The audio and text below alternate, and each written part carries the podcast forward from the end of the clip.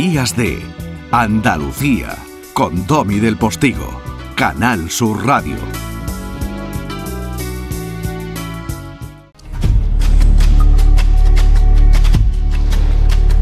Dos profesoras de periodismo de la Universidad de Sevilla acaban de publicar la última prueba de que el periodismo se enfrenta a peligros que quizás lo superan. Su último enemigo, pues la existencia de una nueva filantropía, donde se dan cita, por ejemplo, personas poderosas y con muchísimo dinero, como puedan ser Bill Gates, George Soros, Mark Zuckerberg, Piero Millar, entre otros. ¿eh?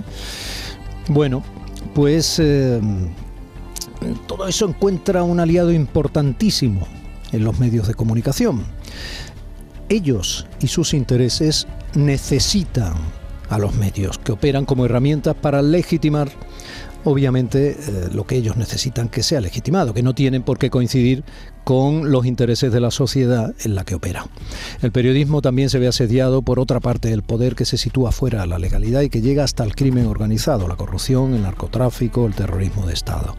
Las amenazas para aquellos profesionales que se atreven a contar esta realidad en la sombra terminan traduciéndose en acoso, presiones o incluso asesinato. Bueno, tenemos ahí uno muy cercano en Malta, ¿no? Bueno, y tantos otros y los que no salen, ¿no?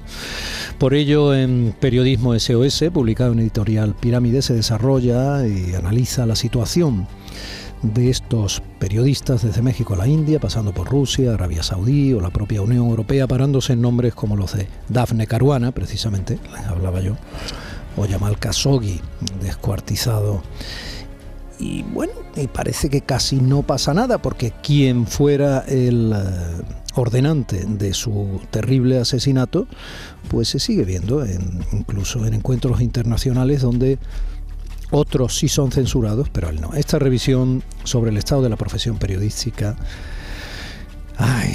además eh, de los puntos de vista y las opiniones de informadores de diferentes lugares del mundo en relación con el poder, el periodismo y la resistencia, destacando testimonios como los de Stefan Horel, uno de los artífices de la famosa y premiada investigación Monsanto Papers, los papeles de Monsanto, esa multinacional y todo lo que a su alrededor se ha ido investigando, pues bueno, forma parte sustancial de ese periodismo SOS de Aurora Labio Bernal y de Lorena Romero Domínguez, ambas profesoras de periodismo de la Universidad de Sevilla y pertenecientes también a ese grupo de medios políticas de comunicación y democracia en la Unión Europea, Demomedia.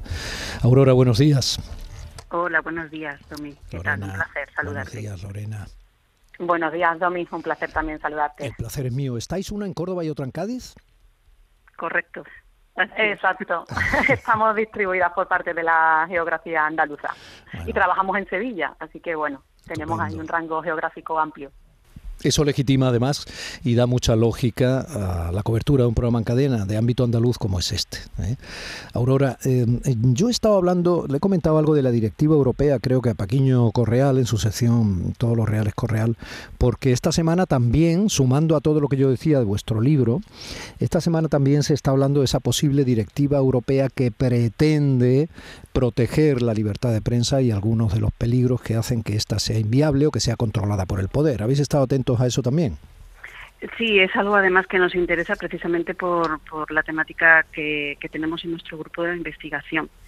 Eh, lo que ocurre siempre, eh, Domi, es que la Unión Europea hace muchas declaraciones de buena voluntad, pero que luego no se constatan en nada que obligue a los países a vigilar mm, pues el cumplimiento, por ejemplo, del pluralismo o de la libertad de expresión o esa protección hacia, hacia los periodistas. Está muy bien que, que lo pongan por escrito, pero creo que la Unión Europea debería de ser más, más contundente porque al final lo deja al arbitrio de cada país eh, el hecho de, de, proteger todos estos derechos y, y no hace nada de manera conjunta que ya te digo obligue o por lo menos tenga un, carácter más fiscalizador sobre los países y concretamente sobre la libertad de expresión y el ejercicio del, periodismo. Eh, tenías tú un tono que me ha gustado, ha resumido muy bien lo que era el libro, ¿no? Y te notaba un tono un poco cabizbajo cuando estabas hablando, porque efectivamente has hecho un recorrido por, por diferentes países eh, en los que nos puede parecer que el ejercicio de la profesión periodística está más desprotegido, ¿no? Pues si pensamos en la India o en México o si pensamos en, Rusia ahora mismo, Pero si pensamos en la Unión Europea, tú has citado a, a Daphne Caruana, pero no ha sido la única periodista asesinada por redes del, narcotráfico y, de, y, del crimen organizado. Recordemos que recientemente, hace un año, el holandés también Peter de Vries eh, fue asesinado en Ámsterdam, en, el centro de Ámsterdam, y por ejemplo, Yorgos Karabay, también otro periodista griego, también fue asesinado. Entonces, em, yo creo que eso es lo que está haciendo saltar también las alarmas a la propia Unión Europea, ¿no? Y es que el ejercicio de la profesión periodística eh, está en peligro, por eso hemos dicho periodismo SOS, pero no solamente eh, muy alejado de nosotros, sino en el corazón de la propia Unión Europea. Así que esa directiva será bienvenida, pero esperemos que además tenga un carácter vinculante. Mira, Aurora, Lorena, eh, estuve entrevistando no hace mucho a Lorena Cacho. Eh, perdóname, a Lidia Cacho, perdóname, he cogido tu nombre con el de la periodista mexicana, ¿no? Archiconocida. Y me sorprendieron muchas cosas, quizá por la calidez del encuentro físico aquí en el estudio y tal. Y bueno, y, me contaban muchas cosas que yo pensé que me las iba a contar fuera de micrófono, ¿no? Luego fuera de micrófono me contó más y me aterraron más. No podemos establecer agravios comparativos, pero por ejemplo lo que pasa en México es aterrador. Eso no quiere decir que no sea importante que muera un periodista o que sea eh, desactivado de alguna forma en Europa. Faltaría más, por supuesto que no, ¿no? Pero, pero claro, eh, ¿por qué os cuento esto? Porque yo no estoy acostumbrado a ver en portada eh, el asesinato de un periodista en portada en ningún medio importante en España o en Europa. Sí, suele ser algo, si me permite, Domi, suele ser algo excepcional. El problema se plantea desde el momento en el que la violencia en países democráticos no se ejerce con esa contundencia ¿no? y en un nivel físico. Pero has mencionado, por ejemplo, en ese eh, resumen de, la obra que, publicamos, Aurora Labio y yo, el papel de las fundaciones. En países democráticos la violencia se ejerce de un modo muchísimo más, más sutil. Eh, has mencionado algunas de las grandes fundaciones, ¿no? Eh, la Fundación Gates, la Fundación Omidiar, Aresium también ellos tienen una serie de estrategias bastante bien definidas a la hora de condicionar también la labor del periodista. No es agresión física, pero por ejemplo, si el periodista quiere conseguir el dinero de la fundación, tú sabes ahora mismo que llevamos muchos años hablando del sobre la posible solución a la crisis económica que ha vivido y que sigue viviendo el periodismo, bueno, pues parece ser que las fundaciones se han convertido en una posible solución a, esa, a esas necesidades de dinero. ¿no? Entonces, claro, se establece un círculo vicioso. Si el periodista que necesita dinero para seguir publicando acude a las fundaciones, una de las prácticas más habituales y que hemos documentado en el libro a través de distintos ejemplos eh, es eh, ofrecer al periodista el dinero a cambio de la cobertura de una serie de temas cerrados. Eh, interesan temas como el medio ambiente, género, educación, que son temas importantísimos. No estamos quitando, evidentemente, relevancia a estos temas, pero el periodista pierde capacidad para decidir cuáles son los temas de la esfera pública que merecen ser atendidos por parte de la profesión y merecen, merecen ser trasladados a la, a la ciudadanía. Entonces, es verdad que nosotros aquí no estamos acostumbrados a esa violencia física, pero sí hay una violencia mucho más sutil, mucho más mediada y es a través de la determinar la agenda temática. Se suma otro otro, como diríamos, otro nuevo, otra nueva capa, ¿no? En la cual se le acaba imponiendo al periodista una vez más qué debe cubrir, de qué debe hablar, cómo debe hacerlo si quiere recibir ese, ese dinero por parte de, la, de las fundaciones que plantean grandes causas desde un altruismo que, bueno, podríamos también poner en, duda y que creo que hemos puesto en duda en, el libro que publicamos, pero evidentemente merma la, capacidad y la autonomía del periodista que es, es indispensable mantenerla en una sociedad como la nuestra. pero mira, Lorena mm, y Aurora, em, digo Lorena porque acabas de hablar tú, como no nos vemos, para que lo sepa también el oyente, ¿vale? Eh, no, yo eh, trataba de ser más autocrítico. Cuando yo te decía que no había visto portadas dedicadas a la muerte de los periodistas, no me refería a que hubiera menos en Europa que las hay. No, no. Me refiero a que no suelen ser portadas nunca.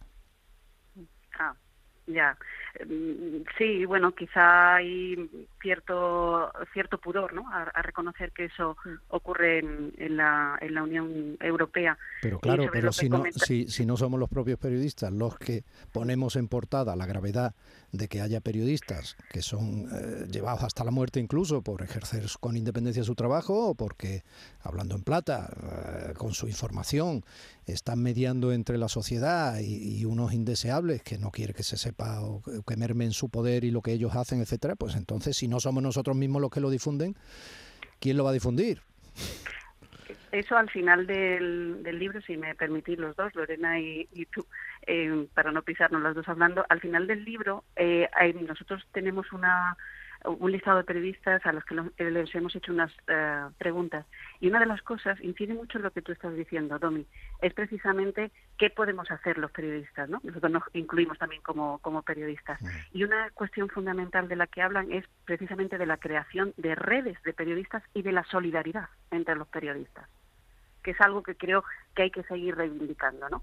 Eh, hacer autocrítica, pero luego no quedarnos solamente en la autocrítica, sino decir también, oye, ¿qué podemos hacer entre nosotros para intentar poner en valor ante la sociedad también em, lo que es el periodismo? O sea, el periodismo no es Telecinco ni los programas del corazón. No, no podemos reducir al periodismo a eso porque nos estamos dando cuenta y con este libro nos damos cuenta de la cantidad de periodistas que diariamente eh, e intentan cumplir con esa labor de informar a la opinión pública, de formar a la opinión pública, precisamente para que nuestras democracias estén cada vez más consolidadas.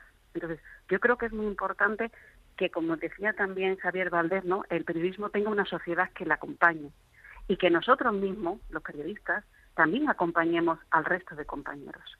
Pues esa sociedad está dejando bastante solos a los periodistas en ese empeño, ¿eh? porque no está demostrando ni hambre de conocimiento, digo en profundidad, ¿no? sobre asuntos que le conciernen, ni parece que esté muy dispuesta a dejar de estar eh, adormecida con esa eh, confusión ¿no? entre lo que es el periodismo como servicio público, digamos, ¿no? Ya tenemos ahí también un primer enfrentamiento con los eh, legítimos, eh, las legítimas aspiraciones de beneficios de las empresas periodísticas, etcétera. Todo es muy complejo y lo sabemos, pero no me parece que estemos en un buen momento. Mira, estoy buscando. Eh, se llama Vera Jourová, la vicepresidenta de Valores y Transparencias, en este caso, quien estuvo hablando de lo que va a ser esa directiva de la libertad de prensa desde la Comisión Europea. Y fíjate, eh, eh, entrecomillada, alguna de sus frases. Por primera vez en el derecho europeo presentamos salvaguardas para proteger la independencia editorial de los medios. Al menos teóricamente esto no es así, pero bueno. El Estado no debe intervenir en decisiones editoriales. Parece como de perogrullo. ¿no? Ningún medio público debe convertirse en un canal de propaganda de un partido. Mm, de un ciudadano puede estar riéndose. Queremos que los países de la Unión Europea pongan en ley criterios objetivos para designar los directores y consejos de dirección esto no va de amigos de partido. Mm, bueno. Yo diría, Domi, si me, sí, si me permites, un poco numerando todas esas medidas, bueno, por lo menos se han establecido una serie de criterios más claramente. Desde hace muchos años, como bien ha mencionado Aurora, pues las distintas instituciones europeas han ido deslizando un discurso bastante vago, ambiguo, que se ha posible su adaptación a cada uno de los países, pero por ejemplo en el estudio que nosotros hemos hecho de las distintas directivas, de las distintas comunicaciones de la Unión Europea, nos encontrábamos un término amplio, ¿no? Siempre se, se apostaba por ese periodismo de calidad, pero no se definía qué se entendía por ese periodismo de calidad. Entonces sí, es verdad que, bueno, eh, tenemos que tomar con cierta cautela y con cierta paciencia también esa nueva, ese nuevo escenario que se define en la directiva, pero sí creo que es positivo que se hayan establecido una serie de ítems que sí puedan ser eh, aplicables o sí puedan ser trasladables de una manera mucho más mucho más concreta. Pero evidentemente bueno estamos hablando de un trabajo que va a requerir muchísimo esfuerzo no solamente por parte de las instituciones europeas sino de los propios medios de la propia ciudadanía también. Eh, has mencionado muy bien ese papel de la ciudadanía que ha dejado sola el periodismo cuántas personas leen medios eh, de ideología no afín a la suya. Eh, ¿Queremos estar informados o queremos simplemente escuchar y que nos ratifiquen aquellos que ya pensamos? Bueno, pues en una sociedad democrática, con una audiencia crítica, deberíamos ser capaces de leer varios, varios medios, de enfrentarnos a distintos una cosa Muy, muy interesante, Lorena. Eh, es verdad, es verdad, habría que leer varios medios, pero todo se le pone muy difícil al ciudadano, ¿no? ¿Y por qué cada mm. medio con independencia absoluta de la ideología que profese, que estaría en su línea editorial, ¿no? Es que todo esto es como de perogrullo, parece que es como de escuela. Al margen de esa clara línea editorial, eh, tienen que informar con, la misma, con el mismo deber periodístico que cualquier otro. Quiero decir, ¿cuándo hemos asumido con normalidad que hay que leer dos medios de línea editorial distinta para comprender la información? Bueno, con dos yo creo que no tampoco sería suficiente. creo que necesitaríamos incluso también. la pregunta es intencionada, ¿no? Pero fíjate cómo hemos ido asumiendo, es una cosa de locos, ¿no? O cómo hemos ido asumiendo que en tertulias televisivas siempre haya unos periodistas que defienden una parte y otros otra. O sea, pero esto cómo va a ser? Yo, si me permites, y, ya dejo a Aurora intervenir, eh, ¿en qué momento hemos asumido que una vez que se publicaba la información y a posteriori alguien tiene que venir a decirnos que es verdad y que es mentira? Yo creo que ahí hay un debate interesante, porque estamos perdiendo realmente la capacidad, primero los propios periodistas, ¿no?, de establecer ese discurso veraz, pero también la propia ciudadanía no está adquiriendo herramientas para poder verificar por sí misma la información. Y yo creo que es clave, es verdad. Nosotros también hemos trabajado en el ámbito de la alfabetización mediática, hemos hecho trabajos sobre cómo en los colegios y en los institutos se enseña a los estudiantes a consumir información, a verificar información. Y claro, yo creo que esa es la clave también, que desde el principio eh, estemos sensibilizados como ciudadanía crítica en ser capaces de consumir información de calidad y no tener que esperar a que esté publicada o a que salga un rumor o un bulo, que empiece a circular eh, cualquier información, cualquier dato por redes sociales y tenga que venir alguien a verificarlo. Yo creo que ahí esto es un posicionamiento muy particular, pero yo creo que ahí hemos perdido una batalla importante y con todo mi reconocimiento y todo mi respeto hacia los distintos compañeros que trabajan en verificación. No, pero no, no digas que la hemos perdido, queda mucho tiempo. Bueno, estamos todavía luchando. No, y has dado, es que esa es la médula si no podemos hacer nada con la sociedad que tenemos, digo mucho, nada, no siempre se pueden hacer cosas. Eh, sí podemos con la sociedad que vamos a tener. Esa, esa, es que en, la escuela está casi todo, ¿no? Pero despertar ese hambre de, información, de esa, esa especie de comprensión de lo que le debe importar, que efectivamente el conocimiento de lo que sucede le llegue de manera fiable a través de los canales adecuados y por las personas que deben tener su credibilidad, es que eso solo lo podemos ir y al mismo tiempo que exija a esas personas que lo que lo sean, ¿no? creíbles y en fin. Eh, es complejo, pero yo creo que tenemos eh, mucho por hacer entre todos, entre todos, a una y otra parte del papel o de la pantalla o del micrófono o de lo que sea. Aurora Labio Bernal, Lorena Romero Domínguez son las autoras de Periodismo SOS, publicado en editorial Pirámide, profesoras de la Universidad de Sevilla. Y yo sé que se os habrá quedado sabor a poco, pero es que así es la radio. Ha sido un placer, Domi. Muchas gracias además por, por hacerte eco de este trabajo. Un beso muy grande. Gracias. Gracias a vosotras dos.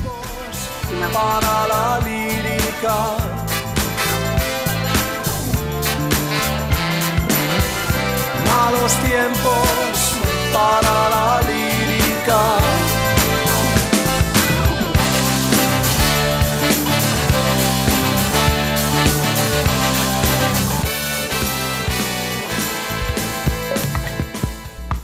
En Canal Sur Radio, Días de Andalucía, con Domi del Postigo.